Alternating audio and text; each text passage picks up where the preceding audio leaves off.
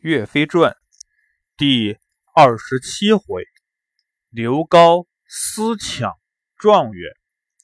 话说刘高回到客栈，拿了铁锏，骑上马就要去小教场。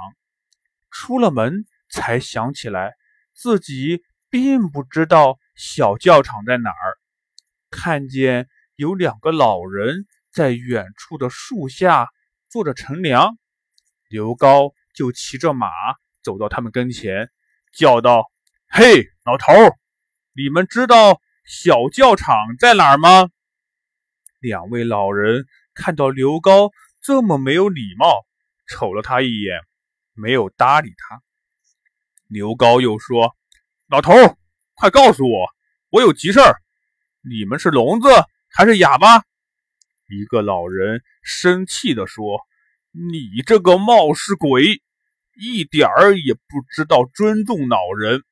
本来呀，不想告诉你的，但我们不和你计较。你往前走，再转个弯儿就到了。”刘高也不说谢谢，直接骑马就走了。两个老人气坏了：“怎么有你这么不讲礼貌的人？”话说，刘高骑着马一路跑到小教场门口，远远的听见有人喊：“好枪法！”刘高急了，赶忙进小教场，看见那两个人正在走马舞枪大战着呢。刘高大叫一声：“状元是俺哥哥的，你们两个竟敢在这里抢！看看你刘爷爷的铁锏！”说着，唰的就是一剪。朝那杨再兴的头顶上打来，杨再兴用枪把刘镐的铁锏一挡，觉得有些重量，就对罗延庆说：“兄弟，不知道从哪里走出来这个野人。我们两个人本来只是比试比试武艺，玩一玩，哪有什么状元？我看呀，咱们也别打了，一起来跟他玩玩，你看怎么样？”罗延庆说：“说的有理。”于是拿起手中的枪往刘镐心窝戳来。刘高刚把这枪挡回去，那杨再兴也一枪戳过来。刘高忙用铁锏挡开，手忙脚乱，打了一会儿，慢慢的就有些招架不住了。你想，这刘高从出门以来，除了岳飞，可没有输给过谁。今天遇到杨再兴、罗延庆，算是吃了亏了。这杨再兴英雄无敌，手中这杆烂银枪有酒杯那么粗；那罗延庆也是力大无穷，使一杆战金枪，好像天神一样。刘高哪里是这两个人的对手？幸亏这是在京城里面。天子脚下，两个人不敢伤害刘高的性命，只是逼住刘高戏耍他。刘高大叫：“大哥若再不来，状元就要别人抢去了。”罗延庆、杨再兴二人听了，觉得很好笑，又很好气。这个呆子叫什么大哥大哥的？肯定啊，还有个有本事的没来。我们等一等，看看到底是谁。于是两个人把刘高逼住，不让他走。再说那客栈里，岳飞睡醒之后，看见其他三个人都在睡觉，唯独刘高不见了踪影。于是就叫醒了三个人，问刘高兄弟呢？三个人说：“我们也睡着了，哪里知道呀？”岳飞。就和汤怀、张显、王贵一起去问江镇子。江镇子说：“我看刘高骑着马出门了。”岳飞又问：“走了多久了？”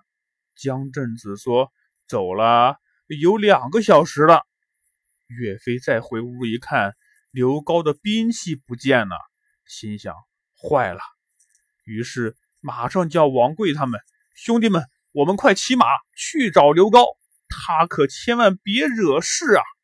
兄弟们赶紧出门，走到一棵大树下，看见两个老人在那里说话，岳飞就上前鞠了一躬，客客气气地问：“请问老人家有没有见到一个黑脸的大汉，骑着一匹黑马路过呀？”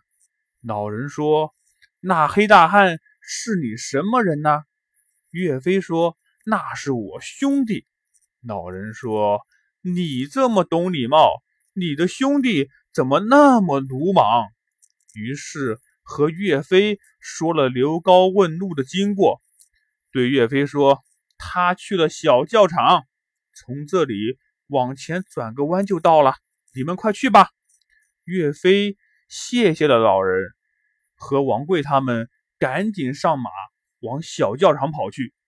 走到小教场，只听刘高在那里大叫：“哥哥再不来，状元就比就被别人抢走了。”只见那刘高已经累得筋疲力尽，浑身大汗淋漓，脸色都变了，嘴里吐着白沫。一个穿红衣服的人和一个穿白衣服的人围着他。与他交战，岳飞说：“众兄弟，先等等，我去解救刘高。”说完，拍马上前，大喝一声：“不准伤害我兄弟！”杨再兴、罗延庆见了，丢下了丢下刘高，两杆枪一起向岳飞挑来。那岳飞把手里的长枪往下一掷，只听“当啷”的一声。正打在杨再兴、罗延庆二人的枪头之上，那两人左手拿枪不稳，都脱了手。好在右手抓住了长枪把，不然他们的长枪都要被岳飞给打掉了。岳飞使的这招叫做败枪，一招制敌呀！杨再兴、罗延庆失败了。两人大吃一惊，看了看岳飞，说道：“今年的武状元肯定是你了，我们俩没脸再参加考试了。”说完，拍马就走。岳飞问：“二位好汉慢走，不知道你们叫什么呀？”两人回头说：“我们叫杨再兴、罗延庆，今年的状元就让给你了，咱们后会有期。”说完，头也不回的走了。向刘高问清楚了事情的经过后，岳飞笑着说：“谢谢你的好意，可是状元是天下所有的英雄一起比武，没人胜得过你才能做状元，哪有两三个人私下自己抢的？”刘高挠挠头，那说半天，我和他们。呃，白白的打了这半天呀！王贵、汤怀、张显三人一起大笑起来。于是大家回到客栈休息。可是第二天，汤怀、张显、王贵也想出门了。他们想去干什么呢？小朋友们，咱们啊，下回再讲。